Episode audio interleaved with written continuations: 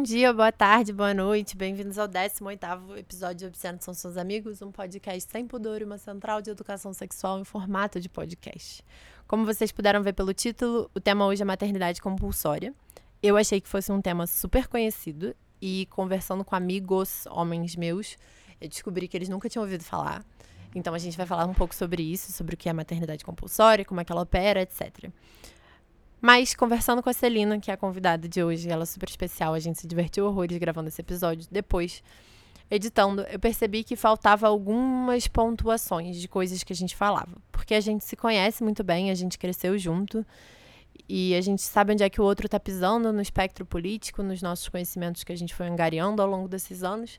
E por causa disso a gente conversa muito como se fossem duas amigas. O que é ótimo, dá uma, uma fluidez para a conversa mas ao mesmo tempo acabam rolando alguns errinhos. Uma das coisas que eu reparei é que tem um determinado momento que ela diz que ela é mais mulher por causa de uma determinada coisa. E eu fui falar com ela, ela falou: Claro que não, não acho que eu sou mais mulher por causa disso.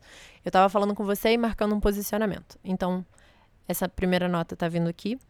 E a segunda nota é que esse episódio ele não é feito para pessoas que veem a maternidade como um mundo cor-de-rosa. Se é o caso de você ver, ótimo. A gente tá levantando esse episódio aqui para pessoas como eu e ela que precisaram ao longo da nossa vida ouvir, muitas vezes uma da outra, que tá tudo bem você não querer ser mãe. Você não querer ter um filho biológico, você não querer procriar, você não querer casar e se encaixar num determinado modelo ideal de família. Se você acha a maternidade compulsória e você quer ser mãe, não tem nenhum problema, a gente faz uma nota sobre isso no final do episódio. Mas esse episódio ele não é para essa população. Essa população é a maioria e a gente está falando com uma minoria, com as mulheres que não querem ser mães, com as mulheres que não veem a maternidade como algo desejante para a vida delas. O episódio está divertidíssimo, eu ri horrores, eu estou muito feliz com o resultado, eu espero que vocês gostem. A gente levanta diversos dados e um último aviso é que o meu áudio, por algum motivo, deu erro. Então, por causa disso, vai ter vezes que a minha voz vai estar um pouco mais baixa, vai ter alguns cortes. Eu tentei corrigir, regravar o máximo que eu pude, mas enfim, por uma questão de data, porque esse episódio aqui tem que sair, ele ficou da forma que está. Ah, também, ah, passou uma moto aqui do meu lado, eu lembrei. A Celina gravou esse episódio com a casa dela em obra, então tem os momentos que a gente escuta umas marteladinhas. É meio chato, mas tá tudo bem, vai passar. Você não precisa passar por isso o tempo todo, é rapidinho. E o conteúdo é bem mais importante do que esses pormenores. Obscenos são seus amigos. Obscenos são seus amigos. Obscenos, depravados, imundos, escrachados. Obscenos são seus amigos.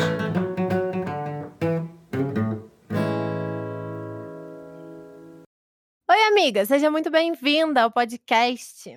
Se apresenta pra gente. Fala seu nome, seus pronomes e algo interessante sobre você. Oi, eu sou a Celina. é, eu atendo por pronomes femininos. E uma coisa interessante sobre mim, bem, dizem que é, isso é interessante sobre mim, é que eu detesto Bob Dylan. eu acho que não é uma opinião muito popular, mas as pessoas costumam achar isso interessante. Eu detesto também, então, algo interessante sobre nós duas. É por isso que a gente se dá bem. A gente detesta muitas coisas em comum, né, amiga? Muitas coisas em comum, unidas pelo ódio. Exato. E aí, hoje a gente vai falar sobre maternidade compulsória, que também é algo que a gente detesta, olha só que incrível. Tinha algumas coisas assim. Acho que a gente tem que tentar, talvez, começar definindo o que é essa maternidade compulsória, porque na minha pesquisa para esse episódio eu descobri que, na verdade, é um termo coloquial de algo que acontece por várias situações sociais, não é um termo muito acadêmico, apesar de ter uns dois, três artigos científicos sobre isso, eles são de psicologia, meio que tentando mostrar como que ela se forma socialmente, a maternidade compulsória. Então, acho que é importante a gente estabelecer isso no início, né, que não é algo palpável, material da nossa realidade, é uma prática cultural que faz-se uma leitura feminista em cima dela. E como é que você, tipo, num tweet, assim, definiria maternidade compulsória? Sem compromisso. Sem compromisso. É, bem, é, a maternidade compulsória seria a obrigação de gerar e criar um filho. Acho que mais básico do que isso é, não dá para ficar. É, mas é justamente a obrigação de você gerar e criar um filho.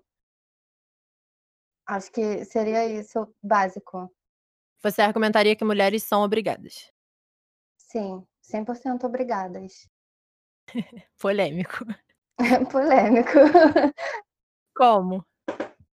Bem, desde sempre, desde que a criança nasce, desde que a menina nasce, a gente já começa a ver como que isso vai sendo trabalhado na cabeça dela, né? As meninas começam a, é, a receber brinquedos que são sempre bonecas, e essas bonecas viram as filhas dessas crianças, e elas começam a cuidar dessas bonecas como se fossem filhos, e é, meio que tomando para elas o que as mães fazem, né, por essas crianças. Então, elas começam a reproduzir todo esse comportamento e desde sempre a gente vê é, até filmes, os filmes da Disney que a gente ama, desde sempre a gente vê e a, a princesa é sempre resgatada por um príncipe e ela só atinge a felicidade plena quando ela casa e ela tem filhos e né, ela cumpre com todo esse papel social de, de ser mulher e de ser mãe.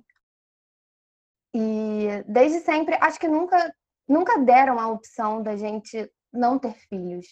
Eu acho que essa é a grande questão. Nunca foi, isso nunca foi dito, isso nunca foi verbalizado, nunca foi dada como uma opção você não ter filhos. Eu acho que não tem como você escolher se você não tem opções. Sempre foi dado que a gente precisa crescer e casar e ter filhos, e de preferência que seja nosso filho biológico, dentro de um casamento estável, depois que você já tem aí os seus 30 anos e você tem uma carreira estabelecida, isso tudo de preferência. Heterossexual. Sim, heterossexual, e você gera um filho, bota um filho no mundo e depois você gera outro, porque, ai meu Deus, como assim você só vai ter um filho, né? Filho único é um sofrimento, você precisa ter mais um para fazer companhia. Então, desde sempre isso é estabelecido. É, não, tem, não tem discussão. Você, se você é mulher, você nasce mulher, você um dia vai ser mãe e você só é, atinge a sua, a sua maturidade como mulher, você só cumpre com o seu papel de mulher se você é mãe, quando você é mãe. E não antes disso. Achei essa uma ótima definição. Algo que eu fiquei pensando é que além desse negócio da boneca, porque, enfim, tem todo um papel de gênero envolvido, é algo que não só mulheres têm, que é cachorros, ou pets, no geral. E aí, quando uma menina tem um pet, ela pode ter 10 anos, ela vira mãe do pet. E é tipo, ai, ah, sua filha, vai passear com a sua filha, limpa o cocô da sua filha, sei lá. Ou filho, né? Enfim, dependente do gênero do pet. Enquanto homens, não, é só tipo, é seu cachorro, tá ligado? Ninguém fala seu filho, dá atenção pro seu filho. É, não, isso não acontece. É, ou até os, os próprios homens, meninos, quando vão apresentar seus cachorros, não falar esse meu filho, falam meu cachorro. É, porque não é, não é muito convencional, né, de fato, você ouvir é, um menino jovem é, performando esse papel, né, de, de pai. Não é uma coisa natural para eles, não é uma coisa já já dada. Acho que nem quando ele é pai, de fato, ele performa muito bem esse papel, né? Mas... Eu ia falar exatamente isso. Questões, questões para discussões futuras. É. Não, mas eu ia falar exatamente isso. Até o pai que é pai não é esperado de ser pai. Não, não. É. A, parte da criação, da educação, é, cabe à mãe, né? Sempre. E por que, que você acha que eu queria gravar esse episódio com você? Bem, porque eu acho que nunca na minha vida teve um dia que eu quis ser mãe. isso é algo que todas as pessoas que convivem comigo, minha família, meus amigos mais próximos, todos eles sabem que eu não quero ter filhos, nunca quis ter filhos. É, eu recentemente cheguei até a perguntar à minha mãe, eu questionei a minha mãe quando foi que isso começou, quando que eu comecei a falar sobre isso, e nem ela soube me dizer, assim, acho que desde muito nova. Mas ela me disse: Eu não sei quando que você começou a falar que você não queria ter filhos, mas eu nunca te ouvi falar que você queria. Nunca foi uma coisa que você quis. E nada disso, nem brincar de boneca gostava, eu nunca me, me dei com nada disso, nunca tive vontade. É... Isso é muito, muito claro, assim, para mim, e eu falo disso abertamente com as pessoas, então você já pode imaginar que há uns bons anos eu escuto de um tudo sobre isso, né?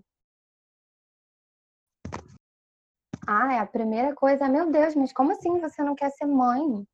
Mas você, você não vai ser mulher se você não for mãe. Ou então, a que eu mais gosto é, você ainda é muito nova para saber. Uma hora você muda de opinião. Essa é a minha preferida. Ou na sua idade eu também não queria ter filhos, mas isso muda. Você vai ver, uma hora bate o relógio biológico e você vai querer ter filhos. Ou você ainda não encontrou o pai perfeito para os seus filhos. Fico aqui me perguntando que pai é perfeito, né? Mas tudo bem. E, e, por aí vai, assim, ah, mas qual é o problema? Você, você tem medo da gravidez? Você não pensa nem em adotar? Porque isso também é uma questão, né? Assim, não importa de que forma que você vai ser mãe, você tem que ser mãe. Como assim você não vai ser mãe na sua vida? Não, você tem que ser mãe. Então, se você não quer engravidar, adote. Adote uma criança e seja mãe.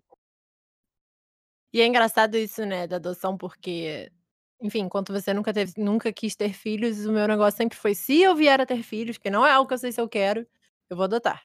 E aí sempre começa uma discussão mais. mais, mais primeira, a primeira pergunta ela é muito tímida sempre, assim, de mas por que se eu. Se é infértil? E aí eu mano, sei lá se eu sou infértil, tá ligado? Nunca tentei, espero que seja. que aí se encaixa nos meus planos. se eu tiver podendo escolher. Exato.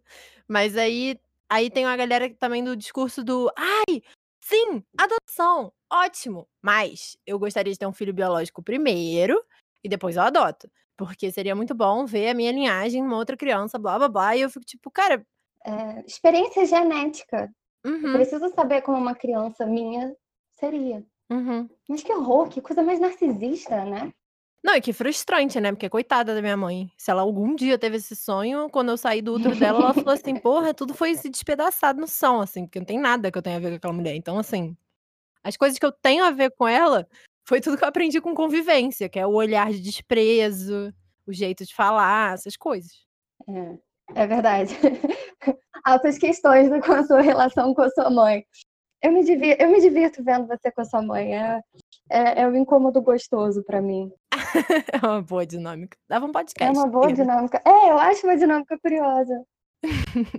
Mas você falou um negócio do relógio biológico, né? Aí eu fui ler um artigo que eu cheguei a te mandar, não sei se você leu, que uhum. fala, a mulher fala, porque relógio é um mito e tal. E aquilo bateu um lugar muito específico da minha espinha. Porque não é. Né? Primeiro que a gente tem o círculo circadiano, que é o negócio que diz a hora que a gente acorda, a hora que a gente dorme. Tem pessoas que são noturnas, tem pessoas que são diurnas, blá blá blá. Isso é parte de um relógio biológico. E o outro relógio biológico é que mulheres, num determinado momento, entram na menopausa. Isso é um relógio biológico de fato. Tem gravidez de risco. E quanto mais velha você fica, mais de uhum. risco fica. E além disso, quando a gente tem 16 a 18 anos, mais ou menos. 16 aos 20 anos, né? Porque varia de pessoa para pessoa. Mas é mais ou menos nessa faixa etária, o nosso corpo é, animais que são, ele fica tipo, agora eu estou no melhor momento da minha vida para poder reproduzir. E a gente precisa dar a continuação da espécie, então, assim, a nossa libido vai pro céu. E. Enfim. O seu corpo fica tipo, vamos engravidar, vai ser uma delícia. Por isso que é até um momento muito de risco, assim, né, para jovens que têm camisinha estourando, blá blá blá. Tudo isso é parte de um relógio biológico. E aí isso bateu na minha espinha, fui pesquisar e aí eu encontrei uma mulher falando algo que é muito importante, assim. É que existe um corpo biológico, um, desculpa, um relógio biológico, que é o processo reprodutivo do corpo feminino, a menopausa, entre outras coisas. E o que não se pode afirmar é que esse relógio biológico dita o desejo das mulheres em serem mães. E aí ela cita um George Doris, endocrinologista do Centro Hospitalar do Porto, que diz: não existe. O que existe é uma pressão puramente social e contextualizada dos momentos que vivemos. Não existem mudanças hormonais que possam estimular o aumento de um possível desejo pela maternidade. O que é diferente de ter um relógio biológico no sentido de nosso corpo envelhece e passa por mudanças hormonais e tal. É só porque o que ele está defendendo é que essas mudanças hormonais não vão estar tá relacionadas com o desejo de ser mãe. Aí eu acho que, enfim, essa é uma informação relevante. É, é muito relevante, porque a gente tem que pensar. Bem, de fato, a gente tem é, um prazo de validade, digamos assim, né? Uma hora a gente entra na menopausa e antes mesmo disso a gente já começa a, a ter questões, né? De ter gravidez de risco e tudo mais. Então a gente tem, diferente do homem, a gente tem é, um, meio que um tempo determinado que, é, que seria o ideal para a gente ter filho. Passando desse tempo, fica é, entram as questões do risco e passado esse tempo entra na menopausa e incapacidade da gente reproduzir. É, mas acho que para além disso é também uma questão mais social, de imposição social, de você já estar aí nos seus na casa dos seus 30 e muitos anos e você ainda não ter tido filho. Então, é, gera essa pressão social do tipo, nossa, tá acabando meu tempo e eu ainda não tive filho e eu preciso ter filho porque é para isso que eu vim ao mundo. Então eu preciso arrumar um parceiro e eu preciso procriar porque senão a minha vida não vai estar tá fazendo sentido, né?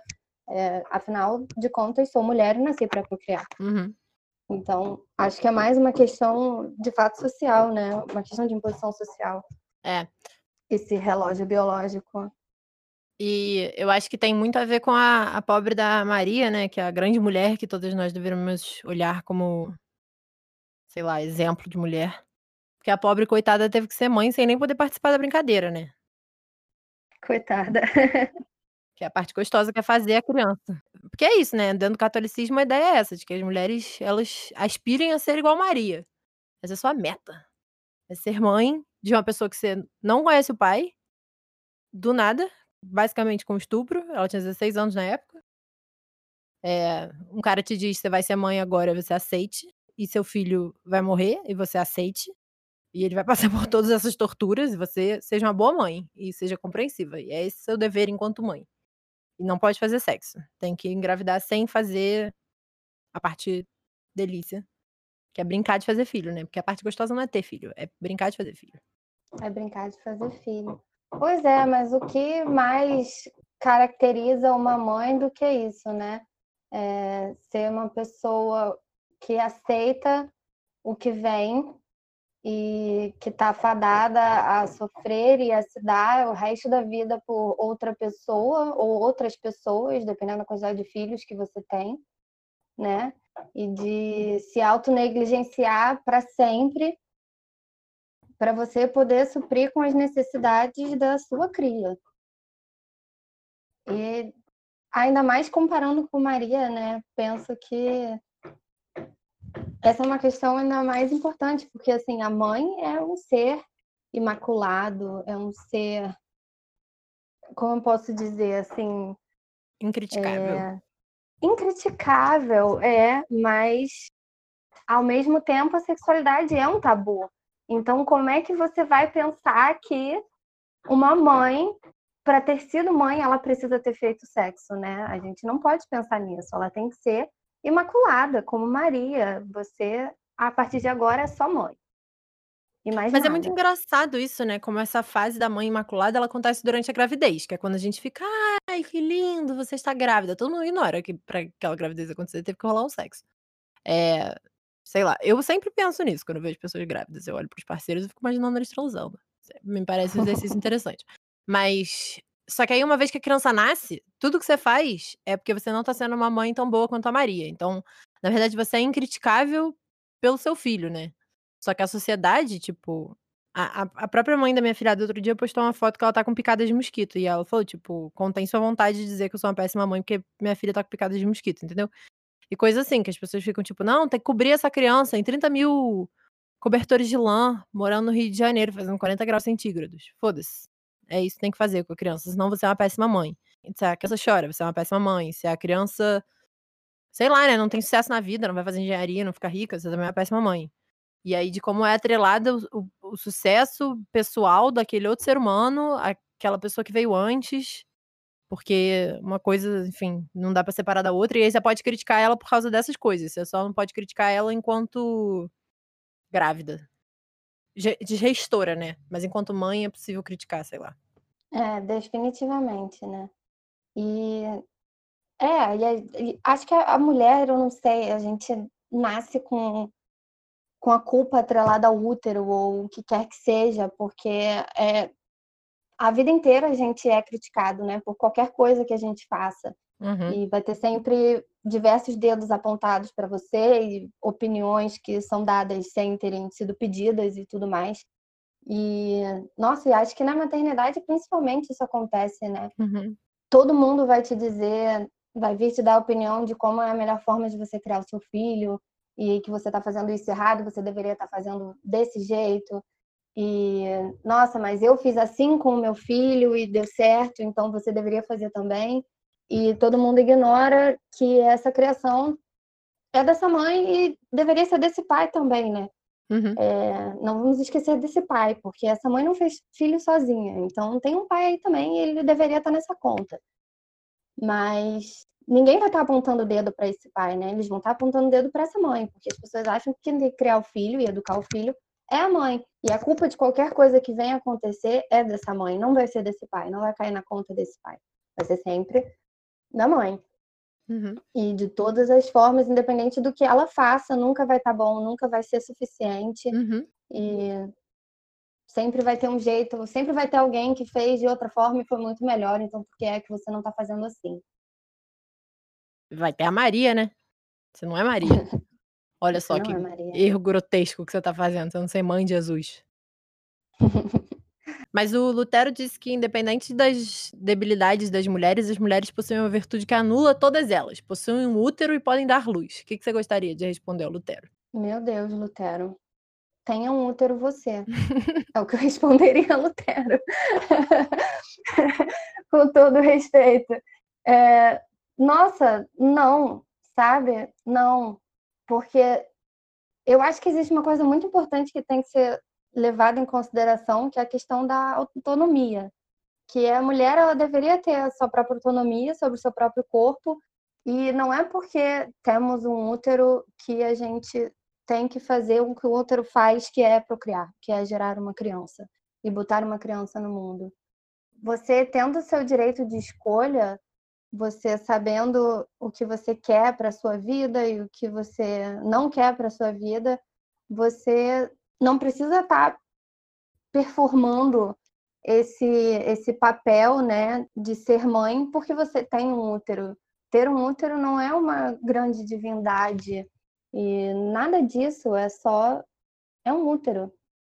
Ele pode dar luz, mas ele pode não dar luz também. E eu espero que isso seja uma escolha minha e não uma imposição. Isso.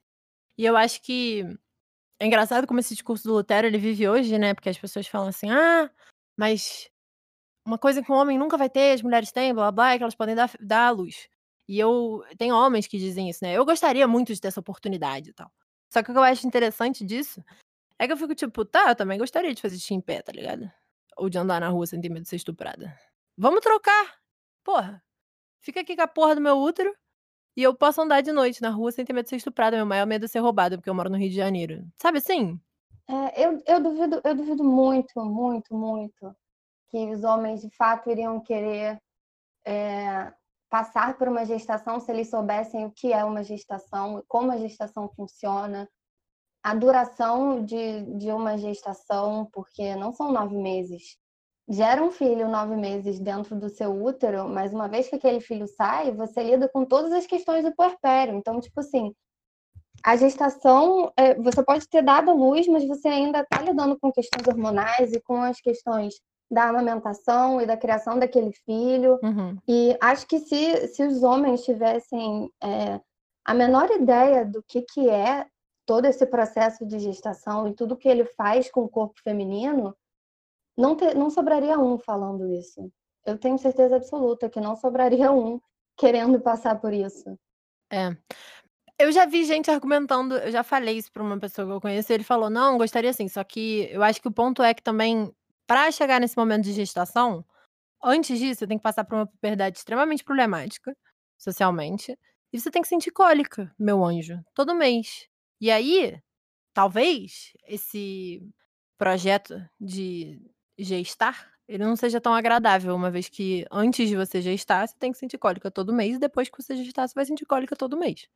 E essa cólica vai interferir em, sei lá, a oleosidade do seu cabelo e as espinhas na tua cara e você vai ter que ciclar, tá ligado? Que é um bagulho puta chato pra caralho, porque todo mês a gente tem que ficar de semana em semana, nosso corpo fica mudando e mandando sinais hormonais de mudança. Toda santa semana. Uhum. Toda santa semana.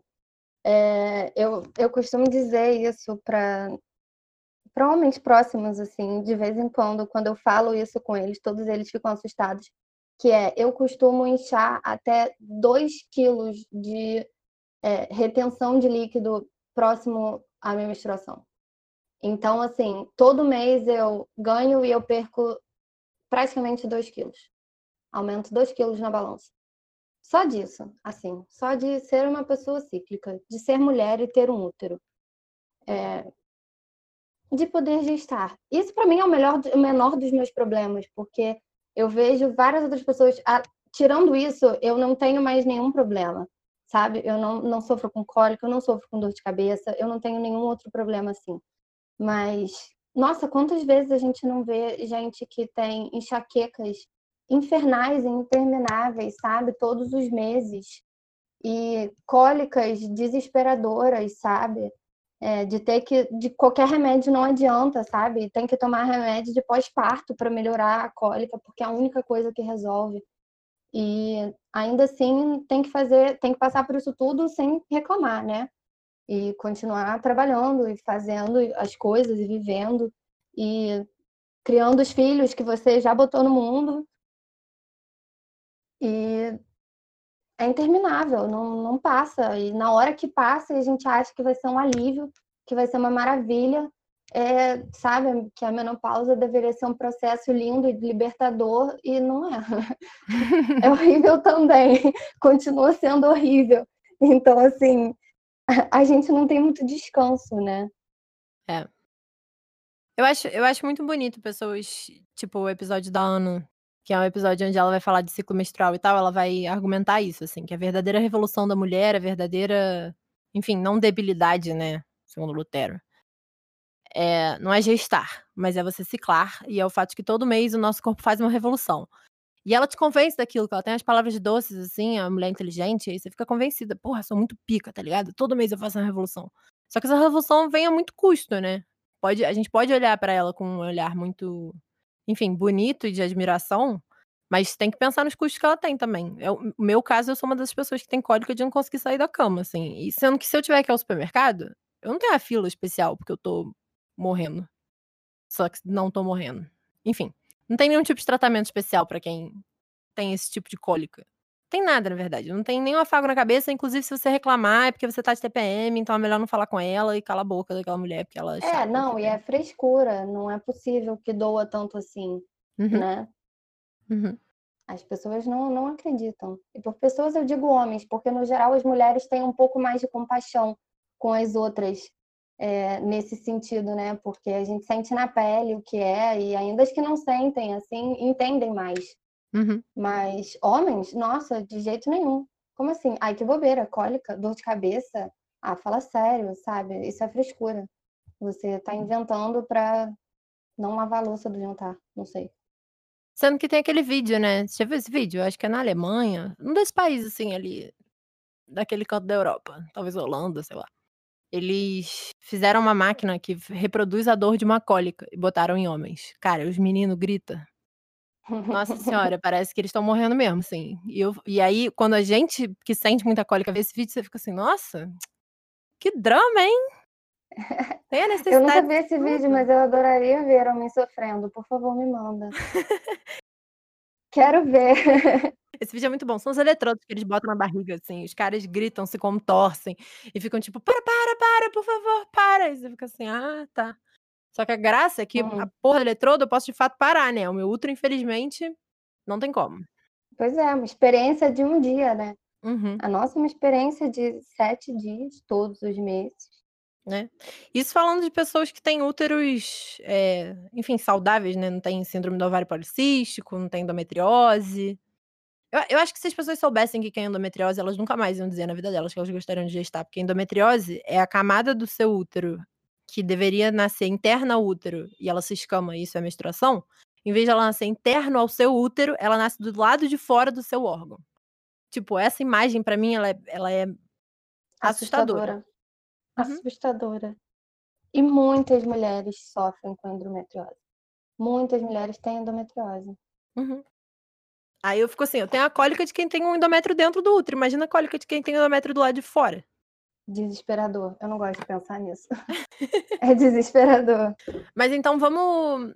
Eu acho que, talvez assim, pensando nas conversas que eu já tive, quando eu falo sobre os horrores que aos meus olhos é estar grávida, as pessoas vêm me dizer que na verdade não, é um processo lindo, é transformador, a mulher brilha, é, que mais, sei lá.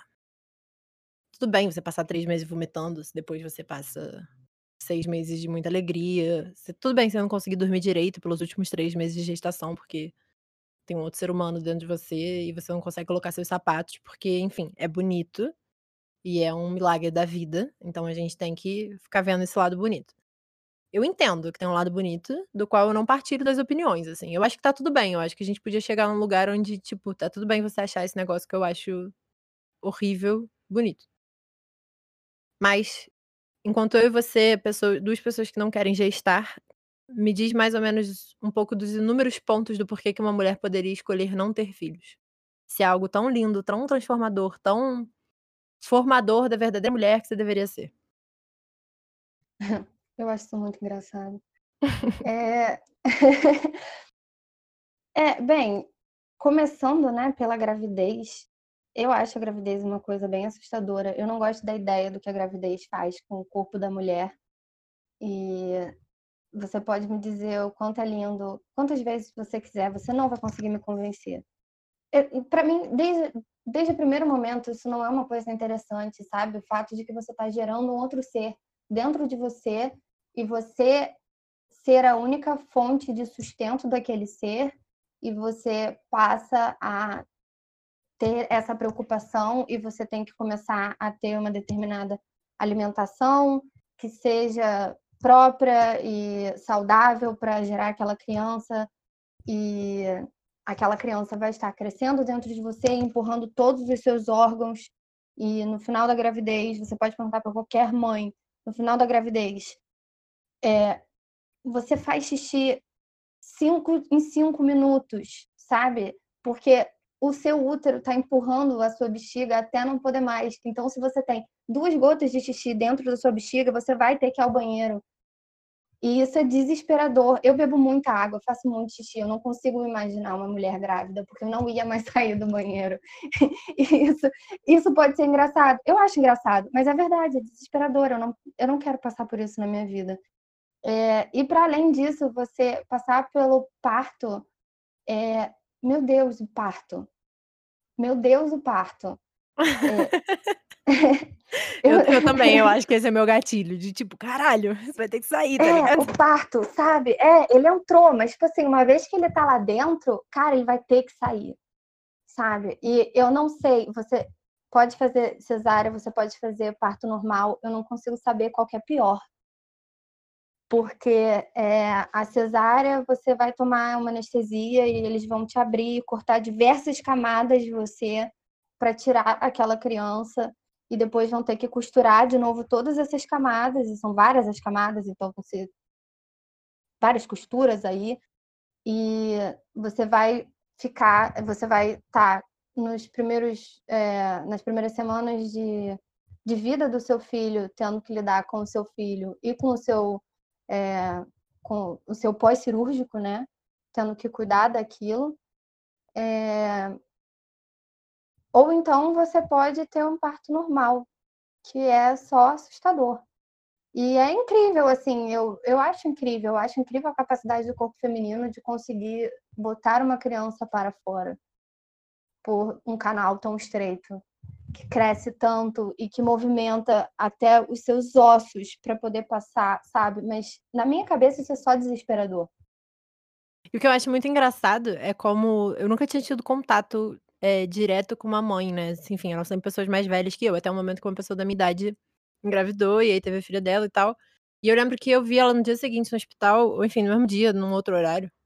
E aí ela, eu perguntei, tipo, como é que foi? Sei lá, essas conversas, né? De, tipo, você acabou de parir, e aí, como é que foi o parto? E aí ela falou, cara, doeu muito. Nada na vida nunca doeu tanto. Meu Deus, que dor insuportável. Pula pra meses depois, falando sobre isso com uma outra pessoa, e eu falando exatamente isso. Eu acho assustadora a ideia de que alguém pare. Eu não quero passar por isso. E ela falou, amiga, nem dói tanto assim. Aí eu falei, ah, mas o ser humano é realmente algo incrível, né? Tu esqueceu a dor, cara. Você esqueceu a dor que você precisa esquecer a dor. Porque se a gente não esquecesse a dor, ninguém ia ter mais de um filho. E aí a humanidade ia diminuir de tamanho, não aumentar. E aí, é por isso que você esquece a dor. Mas eu lembro da dor que você disse que você sentiu. Eu lembro de você reclamando.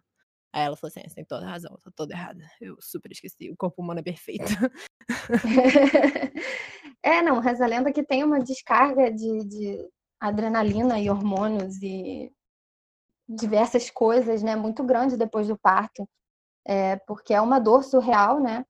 E depois dessa dor vem essa descarga toda para amenizar, né, o fato de que você sentiu essa dor toda. Então, as pessoas, as pessoas esquecem, de fato esquecem. Mas assim, é horrível.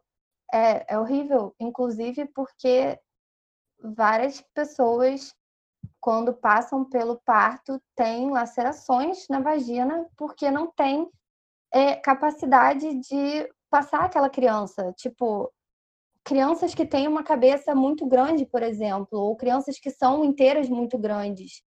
E elas passam por ali destruindo todo, todo o caminho, sabe? E você precisa tomar pontos depois para reconstruir é, a, a sua vagina porque ela foi destruída. Isso é muito louco, isso é desesperador, eu acho. Isso sem falar, eu acho que tem dois outros pontos interessantes ainda sobre a gravidez, né? Que é a forma que a gente trata as grávidas socialmente. Eu acho que é terrível, que as pessoas elas se sentem tituladas aquela criança, e aí do nada tem gente metendo a mão na barriga de uma grávida, sendo que claramente se fizesse isso com qualquer outro ser humano que não tivesse com a barriga com a criança dentro, as pessoas ficariam, por que, que você tá tocando a barriga de outra pessoa, seu esquisito? Mas com a grávida pode. Enfim, as formas que elas são tratadas socialmente. Barriga de grávida é patrimônio público. Uhum. E também tem a questão de todas as, as, as cicatrizes sociais que ficam, no sentido de, tipo, perde cabelo, seu corpo muda, fica cheio de estria, coisas que você pode muito bem ser uma pessoa que olha e fala, poxa, se você quer, muito bom. Não, muito obrigada. Né? Exatamente. Mas, Celina, você pode não parir. Você pode adotar, não foi o que você disse? Que as pessoas elas botam isso na tua conta? Que, que você tem para responder pra essa galera? É, eu acho muito complicado, assim, porque existem dois lados dessa moeda, né? Você pode adotar, e oh meu Deus, que gesto lindo que é você adotar essa criança, e você pega uma criança que precisa de um lar, e você dá um lar a essa criança, e que bonito isso é. Mas eu acho engraçado que as pessoas não olham o outro lado da moeda, que é a mãe que botou essa criança para adoção, né? Na verdade, as pessoas olham e elas julgam, né?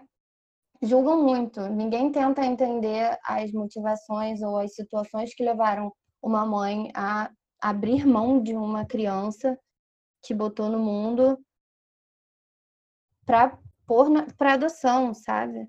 É, e acho assim a adoção um gesto muito bonito e até altruísta de certa forma.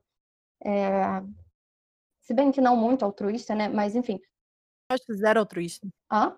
Eu acho zero altruísta, eu acho zero bonito, eu acho um puta gesto ok. E eu acho que, enfim, a adoção no Brasil, pelo menos, ela é muito feia, se você for ver os números. 96% das crianças que são acima de 6 anos não são adotadas. 98% das crianças que estão irmãos não são adotadas. Crianças brancas são muito mais adotadas do que crianças negras. Crianças brancas de olhos azuis são levadas da adoção, assim, imediatamente. Enquanto crianças negras geralmente ficam lá muito mais tempo. As pessoas não querem adotar uma criança que é maior de, sei lá, 9 a 10 anos, e quanto mais ela envelhece, menos chance ela tem de sair de lá, assim. Eu acho um ato. É bonito na teoria, né? Pois é, e são, e são maioria, né? Tanto as crianças negras quanto as crianças é, uhum. é, mais velhas são maiorias nas, né, nas filas de adoção. E elas não são adotadas. Eu, eu acho que é um gesto bonito, assim, na ideia. Mas se você for ver os números, a forma que a adoção é feita no Brasil não é nada bonito. É, de fato, né? De fato, mas assim, é uma, é uma opção, né? É uma opção para para mulheres, por exemplo, que são inférteis. Uhum. Mas essas mulheres que são inférteis, elas também têm as suas questões, sabe? Os seus problemas em relação a essa maternidade compulsória. Uhum. Porque uhum. a ideia é você ter que ser mãe. Então, se você não pode ter filho, você adote né? A gente falou sobre isso, mas ao mesmo tempo é, é uma pressão tão grande essa história de que você tem que ser mãe, de preferência, que seja um filho biológico seu, é, que você pare, você já é, você vai passar pela gestação, você vai parir aquela criança, você vai ter aquela criança pelo resto da sua vida, e você se depara com mulheres inférteis que sofrem muito por ser infértil. Elas sofrem muito, porque é toda uma questão de, de culpa e, e, de frustração e de inferioridade por não ser capaz de gerar uma criança, quando na verdade não necessariamente ela iria querer ter uma criança se ela tivesse sido dada essa opção de você não ter um filho, né? Porque, como a gente discutiu aqui, eu, eu não vejo como sendo uma opção dada você não querer ter filhos. Se fosse uma opção, o aborto não seria criminalizado, né, amiga? De fato. De fato. Então, assim, são, são várias as questões né, que, que circulam em torno disso. Tanto essa questão da adoção, quanto essa questão da, da infertilidade, a questão do aborto, é, a questão da esterilização, né, da laqueadura, para mim é, assim, surreal, sabe? É, vamos, vamos entrar nela, mas antes disso, eu só queria comentar de algo importante que você comentou. Que é sobre a mãe que bota o filho na adoção. Eu, eu, eu tinha pensado pouco sobre essas mães, assim. para mim, eram mais mães, assim, que não tinham condições de criar os filhos, e aí o serviço social ia lá, ou enfim. Pessoas com problemas com drogas, famílias violentas, coisas assim.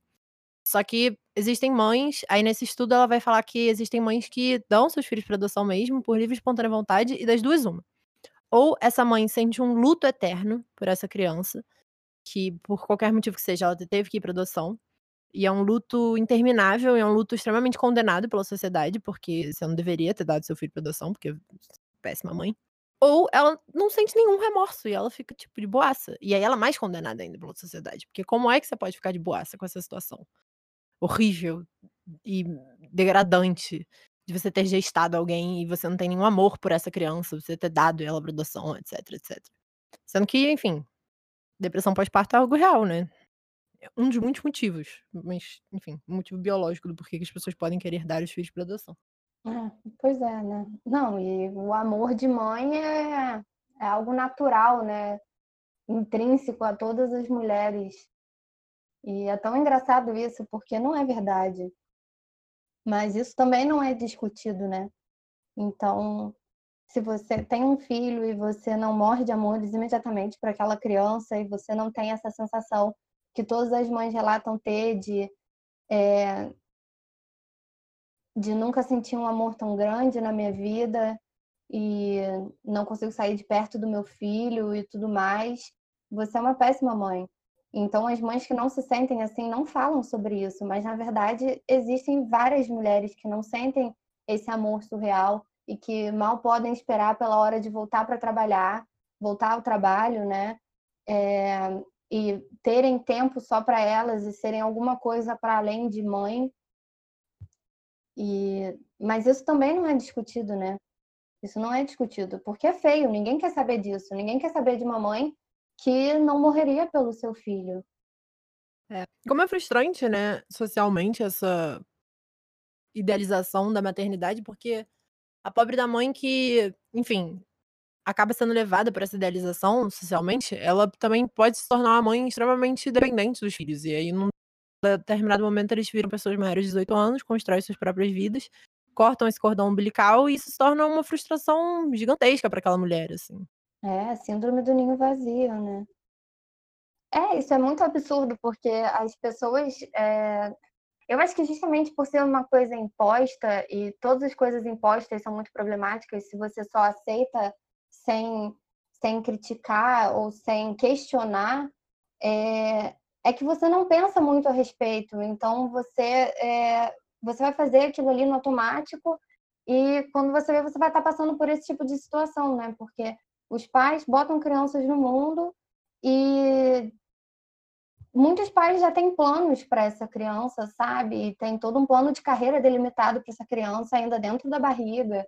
E diversas expectativas e seus próprios sonhos e planos que foram frustrados, é, eles passam isso adiante como se fosse algo hereditário e eles não não não estão preparados para lidar com um ser humano, sabe, que é próprio, que tem sua própria consciência e suas próprias vontades e que pode vir a ser completamente diferente do que você espere, do que você está esperando que seja que vai traçar o seu próprio caminho e vai tomar as suas próprias decisões. se Deus quiser, vai ser o que quiser ser, sabe? O que puder ser, o que tiver alcance de ser. E que isso não necessariamente vai ser o que os pais querem. E eu acho que isso é uma grande dificuldade, né? Você lidar com essa frustração, porque em nenhum momento você cogitou essa possibilidade. Porque você não pensou a respeito, você só fez. Porque era o que você tinha que fazer, botar uma criança no mundo. Então você não pensou muito a respeito do processo e de como seria como isso seria pelo resto da sua vida ou pelo resto da vida da criança, né? Que uma hora vai se tornar adulta. Vai deixar de ser criança, vai deixar de ser aquele ser puro e vai passar a tomar decisões e vai sair de casa e vai viver a vida e talvez vá para bem longe, talvez vocês não se deem bem, sabe? Talvez seja uma pessoa completamente diferente de você e você vai ter que lidar com aquilo. E muita gente não lida com aquilo. É, vamos falar da laqueadura. Acho que tem um ponto importante nisso que você falou, mas vamos, só para não deixar o assunto morrer e a gente volta nisso depois. É, fala da laqueadura. Bem, é, a laqueadura, a laqueadura é uma questão, né? A laqueadura, para quem não sabe, é um processo cirúrgico. Ele é um direito previsto por lei. Por lei, mulheres que têm acesso à, à laqueadura seriam mulheres acima de 25 anos é, ou com dois filhos vivos, né? Em plenas capacidades é, de suas faculdades mentais, enfim. Mulheres acima de 25 anos ou com pelo menos dois filhos vivos. Mas na verdade não é não é isso que acontece, né? Na prática não é não é muito fácil, tão fácil quanto parece, porque você é, uma vez que você dá entrada com esse processo, você manifesta a vontade de fazer esse processo cirúrgico, você precisa é, primeiro encontrar um médico que tope fazer esse procedimento em você.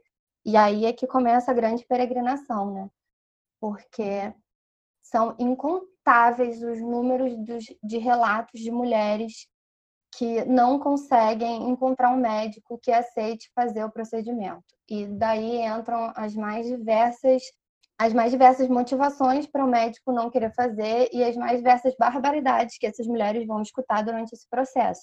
Então, mesmo que sejam mulheres acima de 25 anos, vão dizer que ela é muito nova para estar tomando essa decisão, porque é um processo irreversível, então que você não, você pode mudar de opinião e você não deveria tá querendo fazer isso porque você pode vir a querer ter filhos e como assim você não quer ter filhos se você não tem nenhum filho ainda você fica à mercê né, do, do, do juízo de valores desses médicos porque já vi casos de mulheres que foram é, mandadas pelo médico a procurar uma igreja sabe? E se benzer, porque não é normal que você não queira ter filho.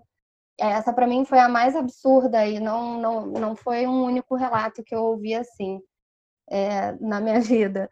Mas para além disso, mulheres que já têm filhos e ou que têm um filho só, mas é, o médico se recusa a fazer porque pode vir, você pode mudar de opinião ainda, você precisa dar um irmão para essa essa criança ou então vai que acontece alguma coisa com o seu filho e aí você não pode mais ter outro, você nunca vai se perdoar por isso. É, enfim, e por aí vai, né? Então, a gente acaba que no fim das contas só um quarto dessas mulheres conseguem, é, enfim, realizar o processo, né? E, e, é um processo longo, porque a partir do momento que você manifesta a vontade de, de passar pelo processo de esterilização, você precisa do que eles chamam do tempo de reflexão, que são 60 dias em que você vai ser acompanhado por psicólogos, médicos, assistente social, é, toda uma equipe montada para te fazer mudar de ideia, né? É, eles vão te oferecer todos os outros métodos contraceptivos reversíveis, é, vão falar sobre as questões da maternidade e enfim, de passados esses 60 dias é que você viria a realizar o processo, mas no fim das contas não são todas as mulheres que conseguem, né? Uhum. E até, assim, não só mulheres que tentam pelo SUS, né? A gente também vê esse tipo de relato na rede privada, o que a gente não, teoricamente, não, não esperaria que fosse, né? Uhum. É, inclusive porque são médicos que vão estar recebendo, recebendo teoricamente muito bem para fazer o procedimento, é, mas também eles não, não aceitam. E não aceitam para além da, dessas questões morais e de juízo de valor deles próprios, né? Imbuídos de preconceito e afins, eles também têm muito medo de, de processos, de receberem processos dessas mulheres depois, porque a própria esterilização, embora seja um processo irreversível, não dá 100% de garantia de que você não vai engravidar. Uhum. Então, estima-se que 5 a cada mil é, mulheres que passam pela laqueadura engravidam. Ou seja, nem mesmo a laqueadura é 100% segura, né? Não existe método de contracepção 100% seguro. Existe, é não transar. É, é o único. É. Mas eu não acho que ele pode ser chamado de método contraceptivo, né? Eu tive um namorado que quis fazer vasectomia e tal, e aí quando ele pensou sobre isso, ele conversou comigo. Era uma coisa que ele já queria fazer há um tempo, ele era maior de 25. E, enfim, dei super apoio etc. Quando ele falou para outras pessoas, algumas pessoas ficaram muito irritadas com ele, assim, de como é que você pode fazer isso com seu corpo, e não é possível, vai que você muda de ideia, etc. Mas ele fez. E depois que fez, ninguém nunca mais tocou no assunto. Não foi uma repressão muito grande. Mais por parte de pessoas que eram muito próximas a ele, pessoas da família, assim, mas tirando isso, os amigos todos foram meio ok. Enquanto eu tive uma experiência engraçada onde eu comentei com pessoas que trabalham com métodos contraceptivos. Comentei que eu tinha vontade de um dia, quem sabe, fazer laqueadura. E a repressão foi muito dura, de pessoas que não são próximas a mim. E de como aquilo é absurdo, de como eu estaria fazendo algo que eu poderia me arrepender. E, nossa, como é horrível você fazer algo que você pode se arrepender. E o que é engraçado é que as pessoas não pensam que se alguém fizer eu já fiz várias Gente, eu tenho mais de 18 anos, eu já fiz várias coisas na minha vida pelas quais eu me arrependo. Mas é um trabalho constante de você olhar para trás e falar, ah, tudo bem, se eu não tivesse feito aquilo que eu fiz naquela época, eu não seria quem eu sou hoje. Você começa a conviver com as coisas que você tem. E eu entendo que, enfim, a laqueadura é uma escolha, não é uma doença, mas, por exemplo, eu sou uma pessoa que tem urticária crônica. É um inferno, é um inferno, mas assim, o que, que eu posso fazer? Eu lido com isso diariamente eu também escolho não comer carne. É uma escolha minha. E eu lido com isso diariamente. Eu, eu, penso nisso, eu trabalho isso, e é uma questão minha. E, e, é engraçado como as pessoas se enfiam em questões que não são delas. Tipo, claramente isso não tem nada a ver com você, é meu corpo. É, minhas decisões, e se eu me arrepender, só eu vou me arrepender. Você não precisa se arrepender por mim, tá tudo bem eu vou ter que lidar com isso. E não tem por que você ficar me prevenindo de coisas que eu posso me arrepender. A gente faz coisas que se arrepende ao longo da vida, tem pessoas que morrem, tem coisas que a gente tem que lidar e a gente lida, pelo amor de Deus. De preferência, na minha opinião, por quem eu sou, porque eu gosto de fazer terapia, eu tenho a terapia para me acompanhar e trabalhar essas questões da melhor forma possível. A terapeuta foda pra caralho, enfim. É.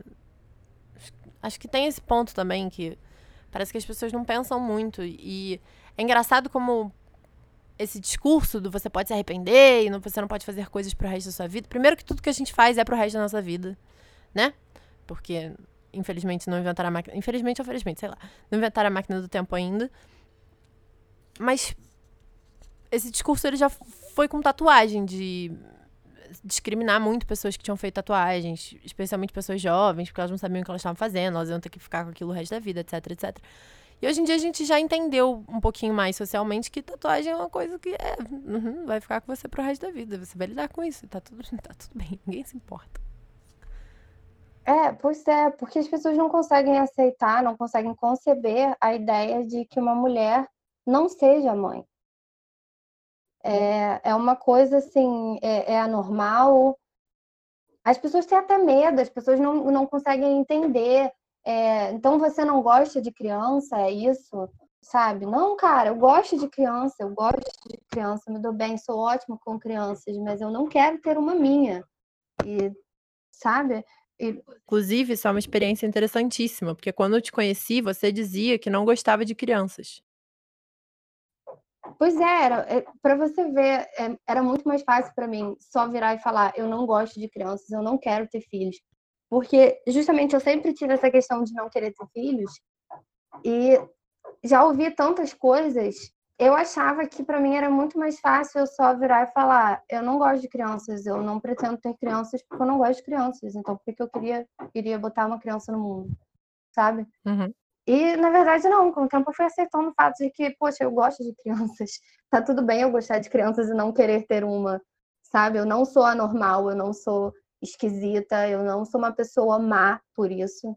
Uhum. É, eu só tenho consciência de mim, do meu lugar no mundo e do que eu quero.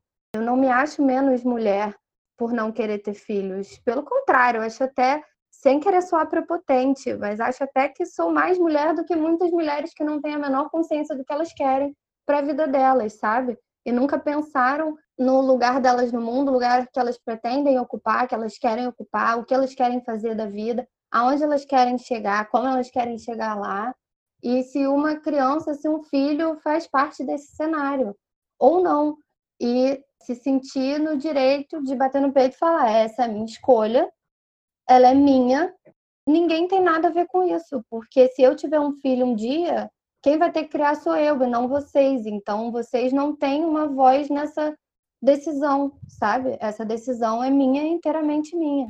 Isso me lembra que tem aquela discussão sobre. Tem gente que vai defender que a homossexualidade não é algo normal, porque você não reproduz, e enfim. Os argumentos ali relacionados à reprodução e homossexualidade como algo anormal, porque não há reprodução. Tem estudos que mostram que em diversos tipos de diferentes animais, quando há a presença de homossexualidade, é na verdade algo super útil para a continuação e sobrevivência da espécie, porque é super importante ter pessoas que não se reproduzem ou que não têm filhos imediatos para cuidar, para cuidar das outras crianças que já existem. E aí eu fico pensando nisso, assim, de como talvez eu não queira ter uma criança, ou talvez, enfim, você não queira ter uma criança, ou várias pessoas não queiram ter crianças, mas isso não significa que a gente não quer que a nossa casa seja repleta de crianças. Eu amo criança, eu quero que minha casa seja, assim, um grande lugar de bagunça e conhecimento e refúgio para essas crianças que forem próximas a mim e tiverem relações comigo de alguma forma, de como isso é importante para nossa reprodução da espécie. Eu quero ser tipo a tia sexóloga, sabe? Para quem eles vão ligar e falar tipo, porra, não quero falar de sexo com minha mãe, sei lá, a camisinha estourou e eu preciso falar com alguém.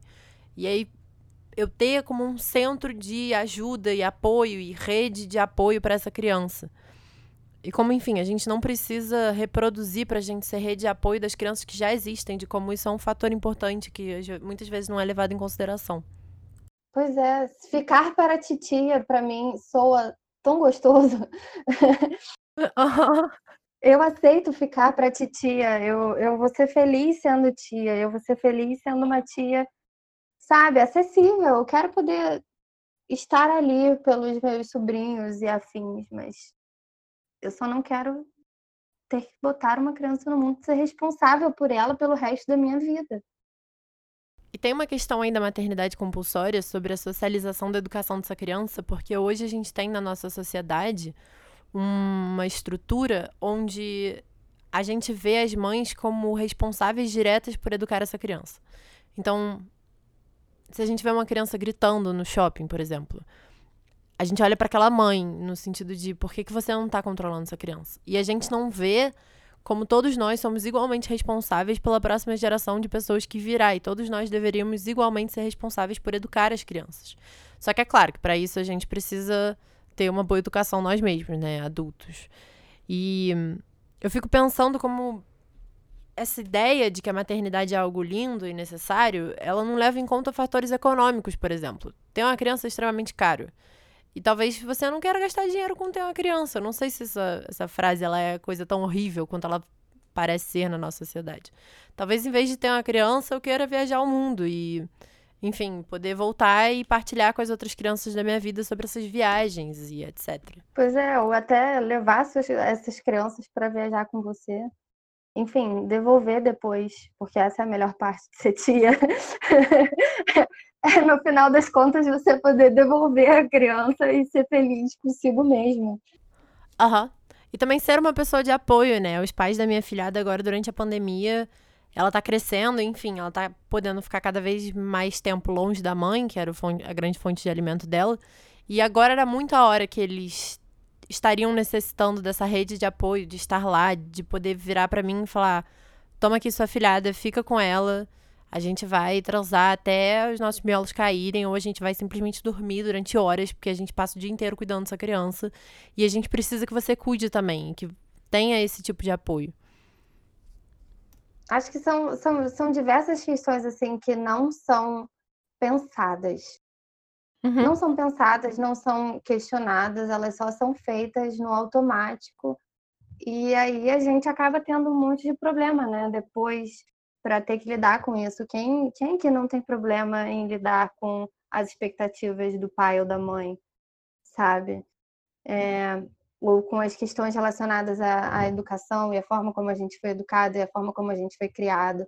Porque sempre foi feito no automático, ninguém questiona, ninguém para para pensar sobre isso, porque é uma coisa imposta como o caminho natural da vida. E, na verdade, não é tão primitivo você pensar, você pensar que você está no planeta para procriar. Porque é sério que tem, tipo, mais de 7 bilhões de pessoas no mundo e você está preocupado com a extinção da raça humana? Não é possível isso, sabe? Não, pelo amor de Deus, eu acho que a gente já chegou num ponto que estamos confortáveis para parar, pensar, olhar para dentro de si mesmo e falar assim: poxa, é verdade, acho que eu não quero ser mãe, eu acho que eu não quero ser pai, não pretendo botar uma criança no mundo. E tá tudo bem, e ser acolhido é, dentro dessa escolha, porque as pessoas não te acolhem dentro dessa escolha, né? Então, pessoas que estão escutando, é, vocês não são anormais, sabe? Não, não se sintam sozinhas no mundo, estamos todos juntos nessa. Tá tudo bem você não querer botar uma criança no mundo. Tá tudo bem você querer botar também, sabe? Tá tudo bem, tá tudo bem. Mas pense, sabe? Reflita sobre você mesmo e sobre o que você quer para sua vida. E se ter filhos é uma coisa que parece que você quer, ótimo. Agora, se não é, ótimo também. Tá tudo bem, você não é esquisito. Engraçado, né, amiga? Como esse não pai, ele é aceito na sociedade. A gente tem vários pais que não são pais. Abandono parental é super aceito só de um lado da moeda. Ah, é, a maioria, eu acho, eu diria. não sei se é a grande maioria, né? Mas número grande o suficiente, com certeza, para ser alarmante. Eu acho. Eu acho que um ponto também é como se no Natal meu primo, por exemplo, disser que ele não quer ser pai, ele não tem esse plano na vida dele, ninguém se importa, todo mundo fica tipo, tá bom, viver sua vida. Se eu disser que eu não quero ser mãe, a coisa toma uma outra proporção. Mas o curioso disso é que as pessoas não estão preocupadas com essa não criança. Elas não estão preocupadas com a criança que não vai vir a ser. Não é sobre a minha genética ser muito bonita e é e se eu tivesse um filho ou uma filha, talvez fosse a pessoa mais bonita que já pisou sobre o planeta Terra, tenho certeza. Mas não é sobre isso, é sobre o meu papel enquanto mãe. Porque já tem crianças vivas e elas estão morrendo. E muitas vezes diarreia no interior do Brasil e estão sendo exploradas. E enfim, as diversas condições de não tratamento e de coisas horríveis que acontecem com as crianças por todo o Brasil. Ninguém está preocupado com essas crianças. O problema não é a criança, a questão não é a criança. Muito como o aborto, né? A questão não é a criança, não é. Quem diz que é pró-vida, não é pró-vida, tem vida já. É, é pró você ser mãe. E no caso da maternidade compulsória é isso, né? Você não está cumprindo seu dever enquanto mulher. Isso, isso é estranho, né? Quando quando a gente racionaliza essa questão, é, não dá para não dá para encontrar é, uma lógica por trás dela, né? Uhum. Porque na verdade não faz sentido, não faz sentido. E é justamente isso. Eu acho que as pessoas não param para pensar. Uhum. É tudo feito no automático. E... É, amiga, eu acho que da nossa pauta foi tudo. Tem mais alguma coisa que você gostaria de falar? Não, acho que foi isso. É, eu não gostei do que eu falei sobre o Lutero. Eu queria ter soado mais inteligente no seu podcast, amigo. Ai, pelo amor de Deus. Veio com vários dados sobre laqueadura, tá ligado? Eu que sou louca pra fazer laqueadura, não sabia nada disso. Fiquei tipo, caralho, a menina estudou. Cara, então eu vou te falar um pouco mais. Não, mas isso são coisas, tipo assim, coisas que eu já sei, porque eu não sei se você sabe disso, que antes de fazer é, 18 anos, eu, Bem, sei lá, talvez você possa até botar isso no seu podcast depois, se você quiser. É, eu, há muito, como eu já disse, há muito, muito tempo que eu não quero ter filho, né? Então, quando eu era mais nova, lá nos meus 15 anos, não sei, é, e eu já tinha essa ideia de não querer ter filhos há algum tempo, eu resolvi, eu, eu escutei falar sobre laqueadura e eu falei, meu Deus, essa é a minha solução, né? Descobri. Então é isso que eu preciso fazer. E aí é, eu fui tentar me é, fui tentar descobrir, né, sobre o que, que era a laqueadura e como que ela funcionava e tudo mais. Porque eu pensei assim, quando eu fizer 18 anos, o meu presente de 18 anos para mim mesma vai ser uma laqueadura. E aí, coitada de mim, né? Porque eu descobri que, na verdade, eu não, não podia. Eu não podia fazer a laqueadura, a não ser que eu tivesse no mínimo 25 anos ou dois filhos vivos, né? E se eu for casada, inclusive, eu preciso de uma autorização do meu marido por escrito porque eu não tenho autonomia sobre o meu próprio corpo. Eu preciso que o meu cônjuge me diga que está tudo bem eu fazer isso. Né? Isso serve para o homem também. Se o homem for casado e quiser fazer uma vasectomia, ele precisa, é, precisa de, de uma autorização é, expressa, né, com firma reconhecida em cartório e tudo mais. É, isso é muito, muito bizarro, né?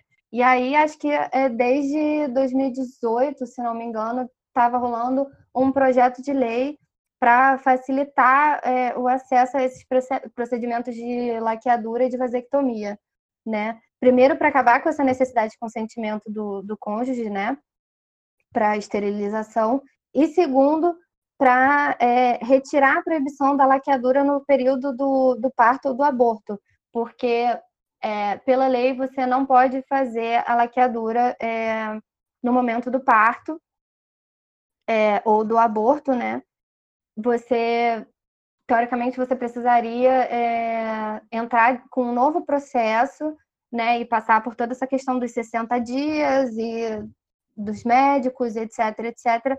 Só que isso, principalmente para as mulheres que dependem do sistema público de saúde, isso atrapalha muito, né? Esse acesso, porque é, além de toda a complicação natural da coisa, né, você, você ainda precisaria passar por uma nova internação, um novo procedimento cirúrgico, porque é um procedimento cirúrgico, é, então uma nova internação, uma nova anestesia, etc, etc, é, aumenta os gastos, né, não só, não só os gastos, mas a complicação é, é, o, é o dobro do tamanho, quando na verdade seria muito mais prático que a laqueadura fosse feita no período do parto, né? Você para a criança e é, liga as trompas. Pronto, acabou o problema.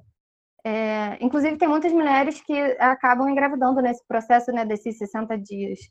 É, porque isso acontece também. Muitas mulheres engravidam nesse período e acabam não podendo fazer a laqueadura. É, mas então tem esse projeto que está rolando. Acho que no início desse ano ele foi. É, Bem, ele estava quase para ser aprovado. Eu não sei, na verdade, eu não sei como é que ficou agora nessa questão de pandemia e tudo mais, e as coisas estão suspensas. Eu não sei como ficou, mas é, esse projeto queria justamente retirar essa proibição né, no período do parto. Então, a mulher teria, é, teria que dar esses 60 dias, né, antes de, pelo menos 60 dias antes do parto, ela deveria expressar essa, é, manifestar esse desejo de fazer a laqueadura passaria por esse processo de, de psicólogos, médicos e assistente social e tudo mais, mas aí sim seria feito o processo no momento do parto, é, facilitando, né, é, essa história toda, sem precisar ser internada de novo e tudo mais. Então, estejamos atentos aí a, a esse projeto de lei. É, a Ana tem falado, a Ana do nosso Instituto Ana de Hayek, ela é uma ginecologista fantástica, ela é diretora do Hospital da Mulher e tal. Ela tem falado que os nossos direitos sexuais e reprodutivos estão sendo tirados na calada da noite, assim, por causa desse negócio da pandemia. Então tem mulheres que estão tendo menos acesso ao aborto, é, os abortos legais, né? Estão tendo menos acesso aos métodos contraceptivos mesmo que deveriam ser garantidos pelo SUS. O pré-natal também está sendo difícil de fazer, porque as pessoas estão tentando evitar fazer pré-natal, sendo que não é algo que dá para evitar fazer, você tem que fazer pré-natal. É, enfim, nossos direitos estão sendo tirados diariamente. Está sendo ótimo para quem está atento a essas coisas. Eu não sei esse projeto de lei especificamente, mas eu posso pesquisar. Então, mas no geral, o cenário é esse. É, Bem, a gente, a gente não tem muito direito a nada, na verdade, né? autonomia zero, porque a gente não tem educação sexual para conscientizar, a gente não tem esterilização acessível para prevenir, a gente não tem aborto seguro para remediar, a gente não tem nada. E no final disso tudo, se você ainda tiver um filho e resolver botar para adoção porque você já tinha dito 200 vezes que não queria, você vai ser crucificada por isso pelo resto da sua vida. Então, eu acho que a gente não tenha muita saída mesmo, né? E as pessoas lidam com isso como se a gravidez fosse uma coisa 100% é... qual a palavra? Prevenível? Uhum. Precabível? qual é a palavra? Enfim, que a gente pudesse prevenir, né? Que eu não sei se essa palavra existe. Vai existir a partir de agora, Celina. Quem se importa? Deu para entender. Aquilo que se previne. Exatamente. Os métodos contraceptivos não são é, isentos de falha. Inclusive, o próprio nosso instituto, querido nosso instituto, publicou, se não me engano, essa semana, uma tabela é, com, com a taxa de falha dos, dos métodos contraceptivos, né? O, um comparativo né, de falhas no uso habitual e no uso ideal de cada preservativo, né? É, porque ainda existe essa diferença, né? O, no uso ideal e no uso habitual. E no uso habitual é assim, um número muito maior, é avassalador. Então, não é como se a gente tivesse isento dessas falhas. É, e ontem a Ana, do nosso instituto, fez uma live e ela falou que no Brasil 56% das gravidezes são não planejadas. É, e dessas 56. 56 é muito. muito. É, é um número muito, muito, alto. E dessas 56, 80% estavam usando métodos contraceptivos. Isso é, é assustador. É muita, muito, muito, muito. O número é muito Isso grande. É assustador. Uhum. Eu também acho. E foi engraçado porque ela fez essa live com a Maria, que é uma pessoa que é louca para ter filho. Só que nunca conseguiu, enfim, diversas tentativas, teste de fertilização, inseminação artificial, todas essas coisas, e até hoje não engravidou. E ela ficou tipo, gente, mas o que, que eu tô fazendo de errado? Porque meus métodos contraceptivos estão funcionando super eu faço eles pararem de funcionar? Como é que eu faço parte dessa estatística? Ai, pecado, cara. Eu fico só pensando que a gente tinha que poder resolver essa questão, né? Tanta gente que quer ter filho não pode, tanta gente que pode ter filho não quer. Isso podia ser intercambiável e aí a gente teria muito menos problema uhum. na vida.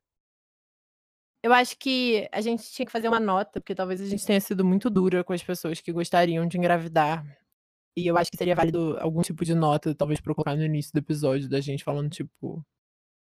Tá tudo bem você achar a gravidez linda e você querer engravidar e ser mãe. Tá super tudo bem. Sejam mães. Me convidem para ver os seus filhos. Convida mais ou menos, né? Porque eu lembro que quando. Eu não sei quem é que foi que nasceu, mas foi alguém próximo a você, era uma criança. E eu sei que você olhou, uma... mostrou uma foto e falou assim: eu tenho vontade de enfiar meu dedo pelo celular e furar o olho dela. Cara, mas esse, é, isso acontece, isso é assustador, mas essa é a minha forma de demonstrar amor. Eu sofro de uma coisa chamada fofura agressiva. é real. Eu, eu vejo coisas fofas, crianças fofas, e eu tenho vontade de esmagar muito, assim. Eu tenho vontade de furar a bochecha com um garfo, morder até arrancar um pedaço. Não sei explicar. Não é como se eu fosse fazer isso. Mas eu lembro até Bem, eu tenho, você sabe disso, né? Eu tenho uma família muito grande, eu tenho diversos primos, assim, é uma quantidade interminável de primos, e eu tô numa fase em que os meus primos estão tendo filhos. E eu me divirto com todas essas crianças na família, é, mas quando essas crianças nascem, eu vou visitar. Bem, primeiro eu tenho um certo nervoso de criança muito pequena, eu não sei muito como lidar, eu tenho medo de machucar, sabe? É super frágil e eu fico nervosa. Todo mundo. É, o negócio é muito frágil, muito molengo. Todo mundo. É, e aí tem aquela coisa, sabe? Aquela moleira na cabeça. Tipo, é um botão de, de, de autodestruição, sabe? Que é bem na cabeça. E, é, eu não sei, é esquisito. Mas eu lembro de, do, da, do primeiro filho que a minha prima teve. E eu fui visitar e ela era tão pequenininha. E quando eu cheguei perto, eu olhei e ela tava mexendo assim os dedinhos da mão, sabe? E na hora que eu olhei, você, você já viu um dedo de criança recém-nascida? É tipo, é quase que microscópico, sabe? E aí, na hora que eu olhei o dedinho, eu falei, cara, que coisa mais linda. Eu tenho vontade de quebrar cada um com um martelo. e a minha prima, a minha prima só olhou para mim e falou: Você sai de perto da minha filha agora. Eu falei: Não, mas eu não vou fazer. Só deu vontade. mas é com amor, sabe? É, é quebrar com amor. Eu, eu não vou quebrar, eu não quero machucar a sua criança. Mas é, isso é assustador. Ser advogada pela não maternidade compulsiva não significa que você não gosta de crianças, assim. Unha de criança recém-nascida é o bagulho mais fofo do universo todo. É muito fofo. É, não, não é porque eu não quero ter filho e que eu luto pelo direito de mulheres não terem filhos e fazerem a laqueadura e terem acesso a aborto legal e seguro, que eu acho que pessoas não podem ter filhos ou que eu não gosto de crianças. Eu até estagiar em creche, eu estagiei e foi incrível, foi uma das experiências mais legais da minha vida, sabe? E foi foi real, incrível e transformador, assim. Crianças são perfeitas e a gente aprende muito com elas, sabe? É, eu gosto de crianças, eu gosto de crianças. Eu não sou é, um monstro, ao contrário do que as pessoas possam, possam pensar que eu sou só porque eu não quero ser mãe. Eu não quero ser mãe, mas eu quero ser tia das suas crianças. Me chama pra ser tia, né? É, me chama pra ser tia, tá tudo bem. Eu posso ser tia. Pensem bem, se eu não tiver uma criança minha para criar, eu te ajudo a criar a sua. Então é só vantagem, gente, é só vantagem. Uhum. Uhum. Sejamos tios. Uhum. É isso, amiga. Achei ótimo. Tô muito feliz. é isso. Com o resultado desse podcast. Que bom, amiga. Vamos para a sessão arroz e feijão. Você gostaria de indicar algo? Vamos para a sessão arroz com feijão, para o arroz com feijão de hoje. Aproveitando que a gente ainda está né, nessa situação muito desagradável de pandemia e de quarentena, e agora já tem umas pessoas que estão fazendo quarentena, outras que não tanto, né? Vamos repensar isso daí, mas enfim. ah, eu vou indicar uma série muito gostosa que eu vi recentemente, super levinha, assim, é... desgraçadamente cômica e ela é ótima para você assistir, tem 20 minutinhos cada episódio e se você quiser só tiver, passar o tempo e se divertir, assistam. Ela se chama Fleabag e está disponível na Amazon Prime Video. Assistam, ela é divertidíssima e só sentem no sofá, abram uma garrafa de vinho e se matem de rir com ela, porque ela é perfeita. Igual você, amiga. Linda! Tem aquele filme A Vida Invisível de Eurídice Guzmão, você viu? Não via. Que filme é esse? Esse filme é do caralho, ele saiu acho que no final de 2019. Foi pouco depois de Bacurau. É um filme brasileiro. Tem o Gregório do Vivier nele e tal. Ai, sim, eu sei qual é. Eu não vi ainda, tô doida pra ver. Veja. Ele é lindo, lindo, lindo. Assim, talvez não beba uma garrafa de vinho antes de ver, porque ele é triste. Ele é profundamente triste. Mas ele é lindo e é sensível e tudo que eu aspiro ser na minha vida de sensibilidade aquele filme tem. E essa mulher, que é a personagem principal, ela não queria ter filhos porque ela queria ir para Viena e tocar na escola de música de Viena e ser uma pianista foda. Só que o Gregório do Vivier, que faz sempre muito bem o papel de um babaca, basicamente estupra ela e ela acaba tendo filhos, enfim, os sonhos dela. Tem que ver o filme, mas assim, acho que para pensar maternidade compulsória é um filme também muito sensível nesse sentido da maternidade. As duas, as duas irmãs viram mães e são mães muito diferentes, e enfim, a forma que elas lidam com a maternidade delas é muito diferente, a realidade que elas vivem é muito diferente, mas enfim, o filme é todo lindo e aí eu gostaria de indicar não só para você, mas para quem estiver ouvindo, que é uma necessidade. Eu tenho a impressão que esse filme, eu, eu vi ele no meu computador. Então ele tá em alguma plataforma que é acessível pelo computador, tipo, não é, sei lá, Telecine Play. Nem sei se deve sempre acessível pro computador. Mas enfim, eu acho que ele tá no YouTube. E eu acho que ele custa tipo 10 reais pra você alugar ele, sei lá. Aí eu acho que foi assim que eu vi. Mas a, o Canal Brasil às vezes passa ele de graça. Tem que ver a programação do Canal Brasil. Mas eu não tenho televisão em casa, então. E aí, basicamente, é isso. Vamos passar para uma sessão de pompoarismo. Vamos fazer nosso pompoarismo. Amiga, você faz pompoarismo? Amiga, não. Eu não faço. Esses dias estava tendo uma live em algum canal que eu não vou lembrar qual é agora e para ser sincera, eu não assisti. eu assisti. eu, eu abri, assisti um pedaço, mas eu estava ocupada, eu estava fazendo coisas e aí eu queria ter visto, mas não vi. E eu só peguei uma parte dela. Era com uma fisioterapeuta pélvica. Ela falou é, bem, nesse pedaço que eu vi, ela estava falando sobre o pompoarismo, mas ela também falava que não é uma prática que deveria ser feita por todas as pessoas, que existem, como todas as coisas na vida, existem contraindicações e tudo mais, então que o correto é você procurar uma fisioterapeuta pélvica antes de você começar a fazer, e você fazer com acompanhamento médico e tudo mais, e eu confesso que eu não sei dizer se é um grande mexão da própria profissão ou se é uma coisa real que eu não deveria tentar em casa, mas eu confesso que eu fiquei com medo.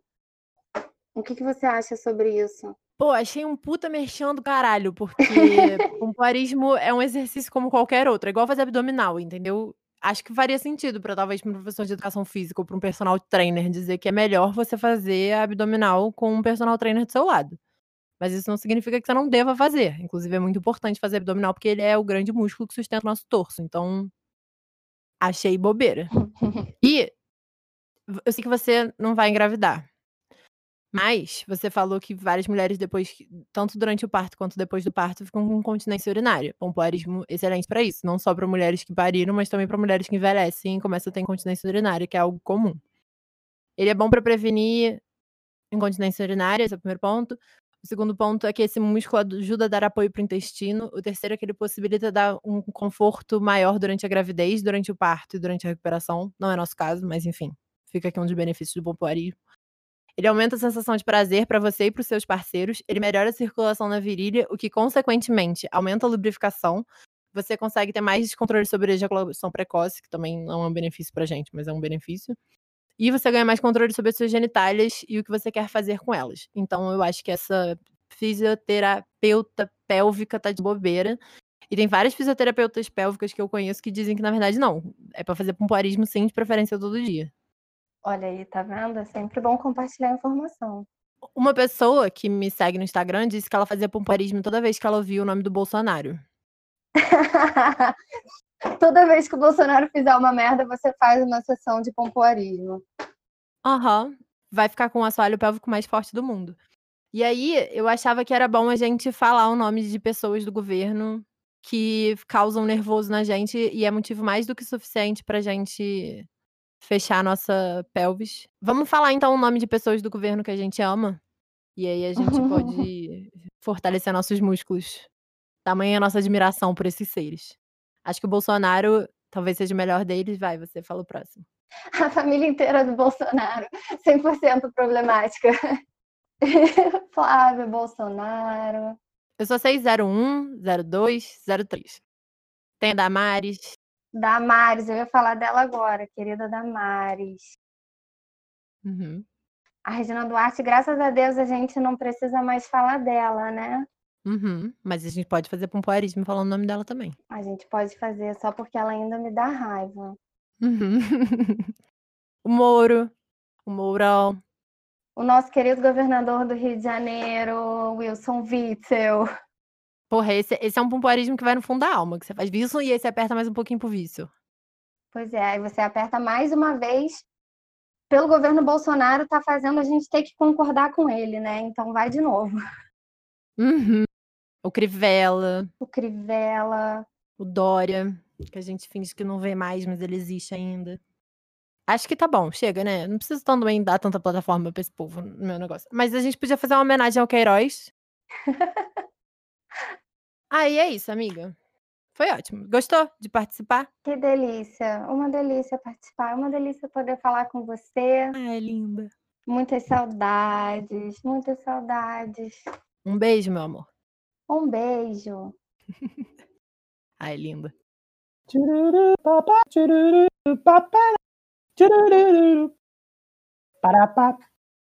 Olá, eu vim do futuro, de quem gravou esse episódio, mas passado para você com certeza. Eu vim falar rapidinho que agora a Opção São Seus Amigos tem um Apoia-se, e lá tem várias recompensas para todo tipo de bolso. Se você apoiar, você vai estar apoiando a educação sexual científica acessível. Olha só que incrível. E aí, uma das recompensas que foi pensada especialmente para quem é estudante, e eu acho que tem tudo a ver com esse episódio, é ter acesso a um drive, onde lá eu vou disponibilizar todos os textos que vão ser discutidos ao longo do mês em Obsceno São Seus Amigos. Para que Obsceno São Seus Amigos continue tendo conteúdo de qualidade com quantidade, sem perder o viés científico, é muito importante que, se você não puder apoiar, pelo menos diga para alguém apoiar, peça isso de presente, etc. Quanto mais gente apoiando financeiramente a existência de Obsceno São Seus Amigos, melhor o conteúdo para vocês. Tudo isso está explicado no site obscenosãoseusamigos.com. Lá tem os motivos da gente estar tá querendo apoio financeiro. Também tem um lugar onde você pode se inscrever para nossa newsletter. Ela é trimestral, o que significa que você só vai receber quatro e-mails por ano. E se alguma coisa acontecer com o Obsceno São Seus Amigos, talvez as plataformas de podcast me banirem, ou os deuses da internet decidirem que meu conteúdo é muito explícito para estar nas redes sociais, eu posso avisar tudo por lá, onde você vai continuar conseguindo encontrar conteúdo de Obsceno São Seus Amigos. No site também tem uma aba chamada Sexologia, onde você pode encontrar posts referentes aos assuntos comentados em alguns episódios.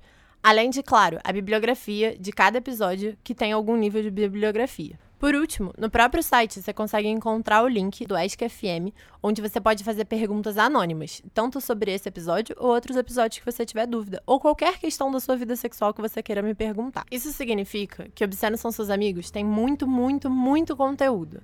E qualquer forma que você puder participar da nossa rede conta muito para mim. Então, você pode, por exemplo, falar desse podcast para os seus familiares e amigos. Ou, se você puder, contribuir com o apoia -se. A melhor forma de melhorar a educação sexual, a sua e a de todo mundo no planeta, é continuar curioso e continuar mandando perguntas. Muito obrigada por ter ouvido esse episódio até aqui. Um grande beijo, amarela.